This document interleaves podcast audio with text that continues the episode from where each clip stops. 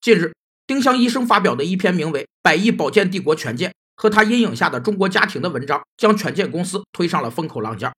随后，权健发布严正声明，要求丁香医生删稿道歉。后者回复表示，权健的整篇声明都在说如何合法，至于公众关心的是否有效，却闭口不谈。主动把注意从一个对象或活动转移到另一个对象或活动上去的策略，被称为注意转移。这是注意灵活性上的特征，可使人适应变化的环境。